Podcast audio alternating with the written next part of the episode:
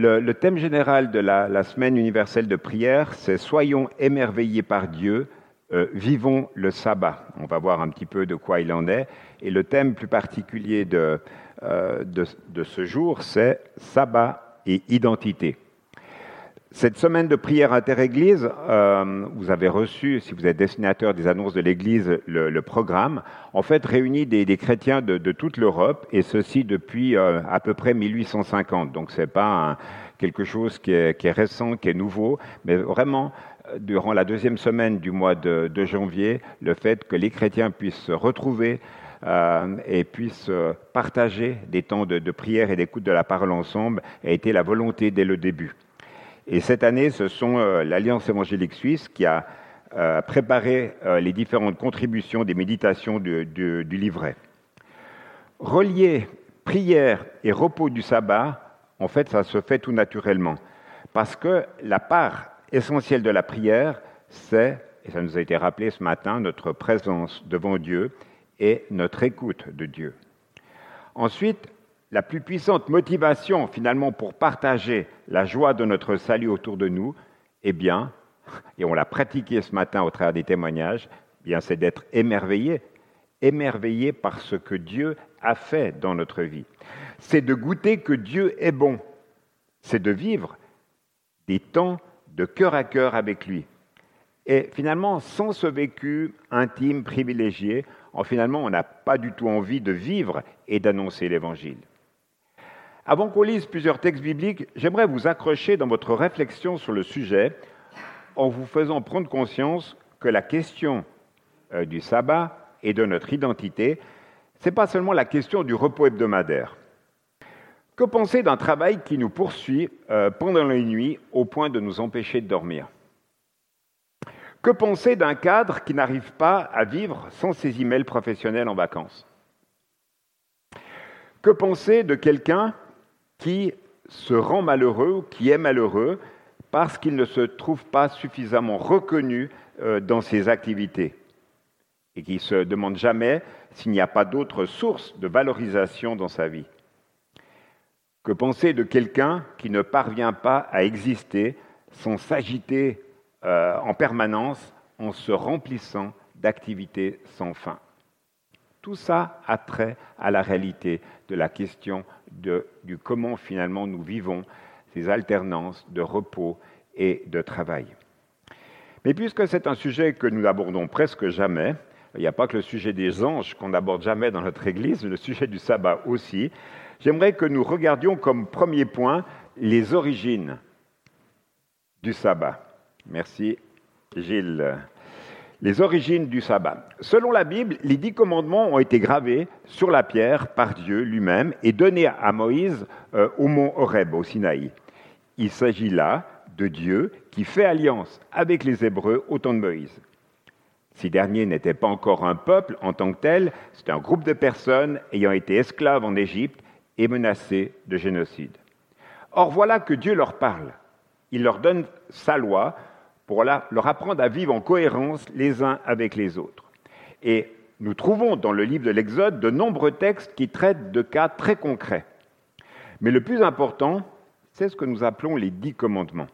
Ces dix paroles de vie sont comme des balises qui indiquent la route pour aller vers Dieu. Elles sont comme un GPS qui indique la voie. Ces instructions sont données deux fois dans le livre de l'Exode au chapitre 20 et dans celui du Deutéronome au chapitre 5. Alors, il y a des petites divergences qui existent entre les deux textes. Une différence bien connue concerne le troisième commandement. Dans l'Exode, il est écrit Souviens-toi du jour du sabbat. Et dans le Deutéronome, c'est Observe ou garde le jour du sabbat. Alors c'est vrai que quand on lit l'Ancien Testament, et j'y reviendrai dans quelques semaines sur le pourquoi lire en fait finalement encore aujourd'hui l'Ancien Testament, c'est vrai que si on se pose la question sur la, validité de ces commandements, pour nous en tant que chrétiens, on doit se souvenir de la chose suivante. Tout d'abord, ces dix commandements se résument à deux points essentiels qui sont le respect de Dieu et le respect des autres. On voit bien dans notre actualité euh, politique, sociale, combien nous vivons dans un monde qui est marqué par les intolérances de toutes sortes. Et ces textes-là, des dix commandements, nous rappellent et nous ramènent toujours à l'essentiel, notre relation à Dieu et notre relation aux autres. Plus tard, Jésus nous dira amour de Dieu et amour du prochain. Et il précisera que le prochain, c'est celui dont je me fais proche. L'évangéliste Jean, dans la première épître qu'on a médité l'automne dernier, résumera ces deux commandements en un seul. Aimez-vous les uns les autres comme je vous ai aimé. Et il précisera quoi Que la seule façon d'aimer Dieu, eh bien, c'est d'aimer les autres. Celui qui prétend aimer Dieu qu'il ne voit pas et qui n'aime pas son prochain est un menteur, nous dit l'évangéliste. Et la deuxième observation à faire, c'est que les deux textes du Décalogue se trouvent dans, dans les cinq premiers livres du Pentateuque, Genèse, Exode, Lévitique, Nombre, Deutéronome, et ces textes du Pentateuque consistent à expliquer comment Israël fut sauvé de l'esclavage, nous raconte le don de la loi il nous raconte l'arrivée dans la terre promise. Il y a une sorte de, fil rouge qui s'installe là euh, entre la Genèse et le Deutéronome. Et la loi de Moïse, en effet, c'est quelque chose qui est important, car en fait, elle ouvre à la vie. L'homme est appelé, est invité à s'y conformer à cette loi. Mais cette, cette loi a pour seul but quoi? Eh bien, elle nous montre la réalité du péché dans le cœur de l'homme. Mais la loi ne nous sauve pas en tant que telle si nous voulons comprendre quelque chose à la réalité de la présence de Dieu et à son amour, c'est vers les évangiles, c'est vers la croix du Christ qu'il nous faut regarder, parce que là, nous allons avoir la réalité de la présentation de son amour et de sa grâce. le respect du sabbat est donc mentionné plusieurs fois, et notamment donc dans ces textes d'Exode 20 et de Deutéronome 5. Et dans les deux textes, il est respectivement question de quoi? Eh bien, tout d'abord, la notion du mémorial, la notion du souvenir de la création. Dans Exode 20, verset 11, il est dit la chose suivante. Car en six jours le Seigneur a fait le ciel et la terre, la mer et tout ce qui s'y trouve. Mais il s'est reposé le septième jour. Voilà pourquoi le Seigneur a béni le jour du sabbat, il l'a sanctifié. Le troisième commandement du décalogue rappelle ainsi la, sainteté du sabbat. Et il est dit aussi dans Exode 31 la chose suivante, le septième jour est un sabbat, un repos complet consacré au Seigneur. Alors, on retrouve cette idée, la notion du repos, en fait, dès les textes euh, de la création, hein, dans Genèse 2, il est dit que Dieu acheva au septième jour l'œuvre qu'il avait faite. Et Dieu bénit le septième jour, il le sanctifia, car en ce jour, il s'abstient de tout travail. La Bible nous montre aussi que dans le jour du sabbat, il y a encore une autre notion de souvenir qui est celle de la libération d'Israël de l'esclavage. Tu te souviendras que tu étais esclave au pays d'Égypte et que le Seigneur ton Dieu t'en a fait sortir à main forte et à bras étendus. Voilà pourquoi le Seigneur ton Dieu te commande de pratiquer le jour du sabbat. Dieu a donc confié à, son peuple le sabbat comme un jour particulier, un jour réservé, pour faire quoi? Eh bien, louer Dieu à cause de son œuvre de création et aussi à cause de son action de salut. Et l'action de salut principale pour le peuple d'Israël, c'est le fait de l'avoir libéré de l'oppresseur égyptien. Alors, on avance dans la compréhension, qu'est-ce que le sabbat finalement? Eh bien, le sabbat biblique est une période de temps de 24 heures pendant laquelle nous nous arrêtons de travailler, nous savourons finalement la notion de notre repos, nous cultivons le plaisir et nous contemplons Dieu. Alors le sabbat traditionnel juif commence au coucher du soleil le vendredi soir et se termine le samedi au coucher du soleil. Dans la plupart des traditions chrétiennes, le sabbat a été observé le dimanche. Paul considérait un jour pour le sabbat aussi bon qu'un autre, quand il reprend toutes les, questions de débat, vous relisez ça dans Romains 14, l'observation des jours, des lunes, euh, euh, faisait débat dans la, dans la première Église. Et Paul, ce qu'il dit, c'est, ce qui est important, c'est pas le jour en tant que tel, mais c'est le fait de, respecter en fait un temps de pause, un temps d'arrêt, un, un temps d'une journée mise à part durant la semaine. Et le fait que le sabbat ait lieu chaque semaine signifie qu'il y a un rythme qui contraste fortement finalement avec la réalité du rythme typique euh, du monde qui nous entoure aujourd'hui. D'ailleurs, le rythme du sabbat de Dieu est un reflet de ce que nous observons dans le cycle de la création. Chaque jour, lumière, obscurité. Marée qui monte, marée qui descend.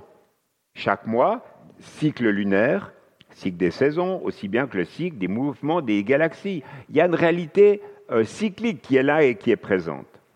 Donc ce souvenir du sabbat, c'est ce souvenir de cette loi que l'on retrouve dans la nature.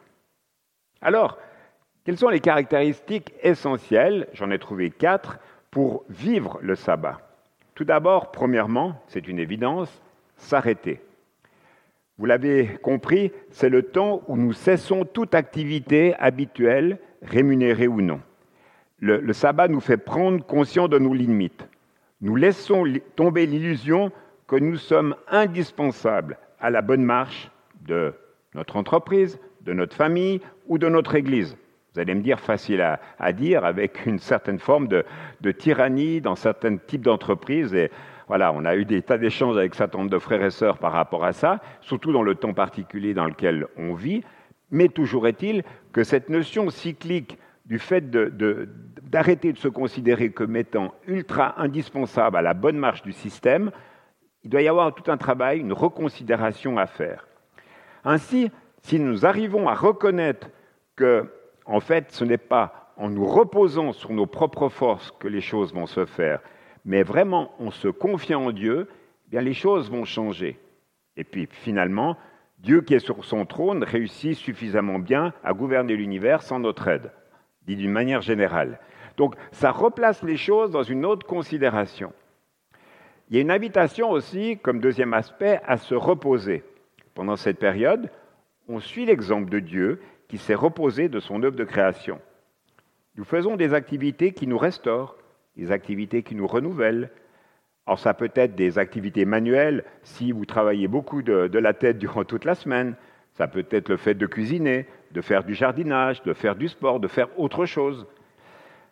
C'est bien sûr prendre du temps avec notre prochain le plus proche, nos enfants, notre conjoint. Pourquoi? Parce que l'amour doit se renouveler. C'est le fait de prendre du temps qui est important et la valeur temps est quelque chose de, salutaire dans ce cycle-là. Et puis, une notion dont on parle finalement très peu en Église, c'est la notion du fait de se réjouir.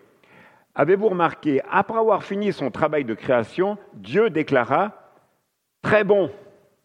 Genèse 1, 31.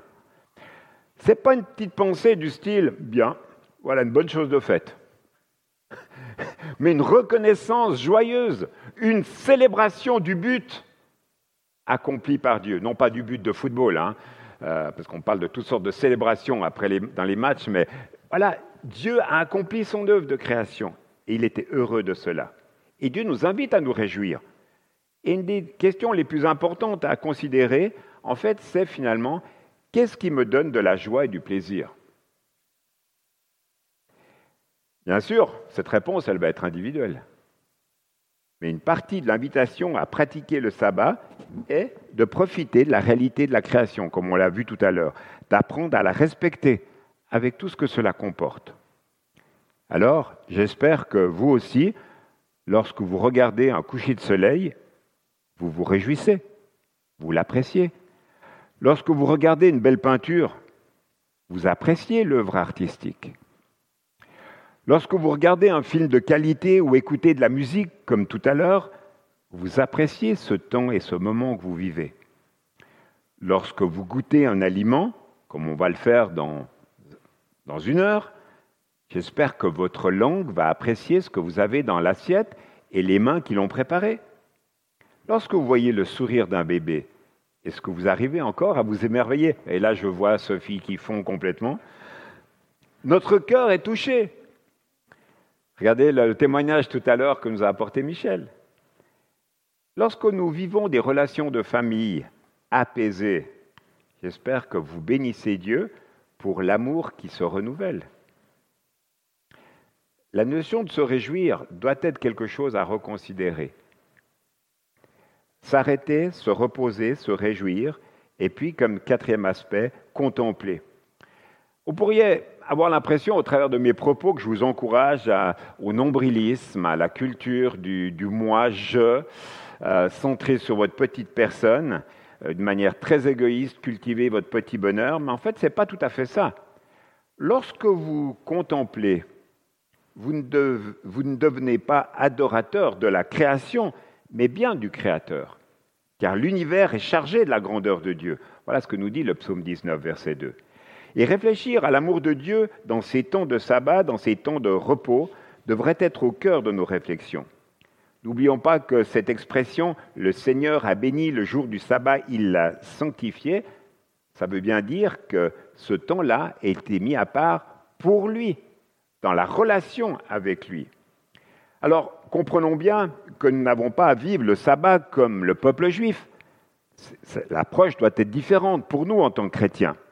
Mais j'espère que ces quatre caractéristiques vous donneront un cadre utile lorsque vous vivrez ces moments de repos à part parce qu'ils sont demandés par Dieu, ils sont indispensables. Un homme, ou une femme qui ne se repose jamais dans le temps et dans la durée va mourir. Parce qu'il lui manque l'essentiel. La notion du repos fait partie de notre, notre existence, de notre vie en tant que telle. Et j'aimerais aussi que nous réalisions, alors de manière, c'est, une pensée partagée dans l'autre jour dans le, dans le GBM par Corinne qui m'y a fait penser, réalisant qu'en pratiquant la réalité du sabbat, en réalisant qu'en pratiquant la réalité euh, de, la, de ces temps d'arrêt que l'on peut vivre, en fait, on a un avant-goût de l'éternité. Car à la fin de notre vie, de manière parfaite, nous nous arrêterons. Nous nous reposerons, nous nous réjouirons et nous contemplerons la gloire de Dieu. Là, il y a deux manières de voir les choses. Soit on se réjouit, soit on se dit, il est plutôt glauque, là, le, pasteur, ce matin. Mais d'une certaine manière, la réalité de notre finalité, c'est quand même celle-là, mes amis. Et dit d'une manière imagée, la pratique du sabbat relie le ciel et la terre et nous prépare tout simplement à nous reposer de notre travail, mais aussi à travailler en nous appuyant sur notre repos. Alors, concrètement, en 2022, le titre était Sabbat et identité. Pourquoi le fait de vivre le sabbat aujourd'hui représente un vrai défi? Alors, souvenons-nous, hein, Dieu s'était adressé il y a 3500 ans à des esclaves, à des personnes qui ployaient sous le travail 24 heures sur 24 au service du pharaon à empiler des briques, c'était quand même pas rien. C'était une parole tellement libératrice lorsque Dieu leur a dit Maintenant, vous allez vous reposer. C'est important. Mais je fais quand même le constat que pour des activistes, des personnes dont la caractéristique, la personnalité, c'est l'activité, ils ne vivent qu'au travers de l'activité, lorsqu'on leur demande de ralentir dans leurs activités, qu'est-ce qui se passe? La personne a peur de le faire dans la crainte de découvrir ce qui se passe en elle. Je ne sais pas si ça vous arrive, ça nous est arrivé pas plus tard qu'hier euh, avec Martine, on se baladait dans le Vercors, près de la, croix Perrin. Puis d'un coup, à un moment donné, Martine, elle s'arrête, elle me dit Écoute. Rien. On écoutait le silence, et le silence, c'est rien. Pléonasme. Mais la réalité, c'est quand on demande entre une personne qui est activiste et quand elle s'arrête et qu'on lui dit maintenant tu vas te reposer, elle est renvoyée à elle-même. Il y a un effet miroir pour qui, pour certaines personnes, c'est compliqué. Pourquoi cela? Pourquoi c'est compliqué? Eh bien, parce que la personne, finalement, elle a, un sentiment de, manque, elle a un sentiment d'imperfection, euh, d'inefficacité, voire d'indignité, et elle se dit finalement, si je travaille plus, si je travaille sans relâche, si je surmonte cette montagne de travail qu'on me propose, je vais avoir une meilleure opinion de moi-même, je me sentirai mieux, et les choses à l'intérieur de moi vont s'apaiser. Mais pour l'instant, je ne peux pas m'arrêter. On me demande de m'arrêter, mais je ne peux pas m'arrêter. Et c'est un état de tension véritable. Pas une... Il y a des personnes pour qui c'est une véritable délivrance, mais pour d'autres personnes, le fait d'être renvoyé à elles-mêmes, à regarder un petit peu comment ça fonctionne à l'intérieur, c'est très compliqué. Alors, je dis ça, mais j'ai mis un petit, euh, un petit slide d'actualité aujourd'hui. La personne qui est cadre et qui est submergée de boulot, le personnel soignant en ce moment, ceux qui sont dans les centres d'analyse, le personnel, les personnes qui sont dans l'éducation en ce moment. En ce moment, dans notre actualité durant cette semaine, la raison pour laquelle on est autant, aussi peu ce matin, la réalité, c'est qu'on vit dans une réalité d'oppression et de pression. Soyons membres les uns les autres. Encourageons-nous. Prenons des nouvelles de la santé de ceux et celles qui sont absents ce matin. Je crois que c'est important. C'est la réalité de la communion, c'est la réalité des, relations. Il y a des charges importantes qui sont là sur les épaules des personnes. Alors vivre cet appel à se reposer, à ralentir, ça peut être très compliqué pour certaines personnes, car ne rien faire de productif peut donner un sentiment de vulnérabilité chez certains.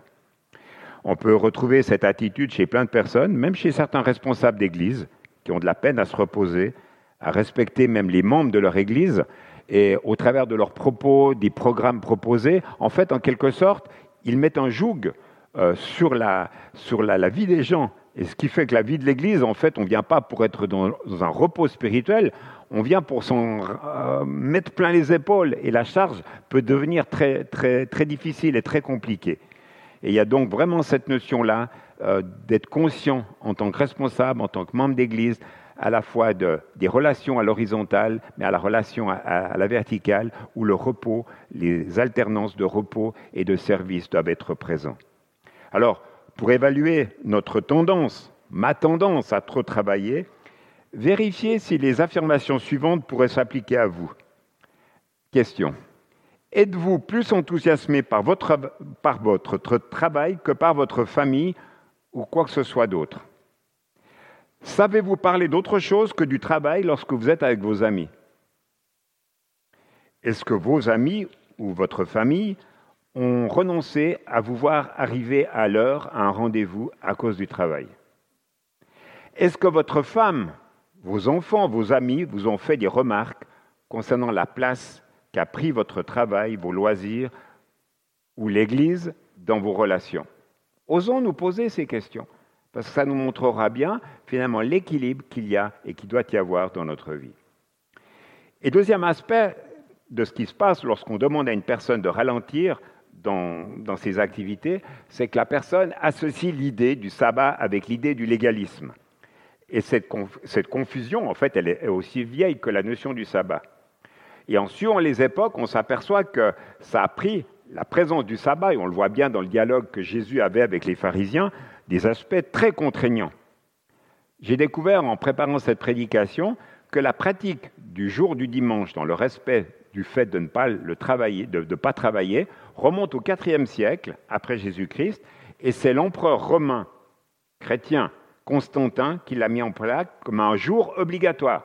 Ce jour-là, le dimanche, on ne travaille pas. Voilà, donc le côté légal posé. Et puis, encore un troisième aspect sur le fait que de, qu'est-ce qui se passe lorsqu'on ralentit dans nos activités, eh bien, il y a aussi le fait que nous pourrions avoir une vision tordue de notre identité personnelle. Par exemple, lorsque nous rencontrons quelqu'un une des premières questions après les échanges, comment est-ce que tu t'appelles, etc., d'où est-ce que tu habites, c'est qu'est-ce que vous faites dans la vie? En fait, on pose la question car à notre époque et dans notre culture, l'identité est largement définie par notre métier ou par l'intitulé de poste que nous occupons. Si vous avez été sans emploi ou parent, au foyer à plein temps, vous savez combien cela peut être gênant que de ne pas avoir de travail à l'extérieur, comme on dit, comme si finalement la tâche de parent n'était pas une tâche à valoriser. Le pire, c'est, dans le cas de l'Église, des personnes qui sont sans emploi ou en recherche de travail et qui viennent à l'Église et qui, chaque dimanche, ont la même question. T'as trouvé? Et pour finir, ça devient impossible. Moi, je connaissais des, personnes lorsqu'on était à Lyon, qui me disait mais je viens plus à l'église, j'en ai marre quoi. On me pose toujours la même question. Oui, je suis en train de chercher. Non, je ne suis pas un flemmard qui me repose simplement sur les allocations. Vous voyez un petit peu la notion de la question du travail dans la réalité de notre vie de tous les jours. Donc, dans notre culture, ce que nous faisons est une part de ce que nous sommes. Mais ce n'est pas la vérité la plus profonde nous concernant. Pourquoi? Parce que nous sommes avant tout des êtres humains. Et quand on inverse les choses et que notre rôle, notre titre devient le fondement de notre identité, eh bien on se retrouve défini en premier lieu par ce que nous faisons et non pas par ce que nous sommes. Et quand cela arrive, cesser ou ralentir un travail pour une période sabbatique ou de retraite peut devenir extrêmement difficile pour certaines personnes. Mais notre identité est définie par ce que nous sommes et non pas par ce que nous faisons. Alors, dernier point, et je vais finir là-dessus, la relation de Jésus vis-à-vis du sabbat. Rappelons-nous que Jésus a commencé sa mission à la synagogue de Nazareth un jour de sabbat. Et ce jour-là, il prend le rouleau d'Ésaïe et il dit, Ésaïe, et il dit, il lit plutôt, L'Esprit du Seigneur est sur moi parce qu'il m'a oint pour guérir ceux qui ont le cœur brisé, pour annoncer la bonne nouvelle aux pauvres. Il m'a envoyé pour proclamer aux captifs la délivrance et aux aveugles le recouvrement de la vue, pour renvoyer libres les opprimés, pour proclamer une année de grâce du Seigneur. Alors, qu'est-ce que cette année de grâce? Je vais conclure avec cette pensée. Jésus, ici, là, nous parle de cette liberté extraordinaire que l'on trouve en lui. Tout à l'heure, il nous a été rappelé en première partie du culte que quand on regarde au Seigneur, quand on regarde à Dieu, la joie nous est renouvelée, quelles que soient les circonstances. Et Jésus nous dit au travers de ce passage que le repos du septième jour viendrait au travers de lui. Oui, comme on l'a vu cette semaine en groupe biblique, il est le maître du sabbat. C'est lui qui, le donne, qui l'accorde ce repos du sabbat. Et au travers de son ministère, au travers de la foi qu'on peut placer en lui, eh bien Jésus s'oppose au péché et à la souffrance sous toutes ses formes.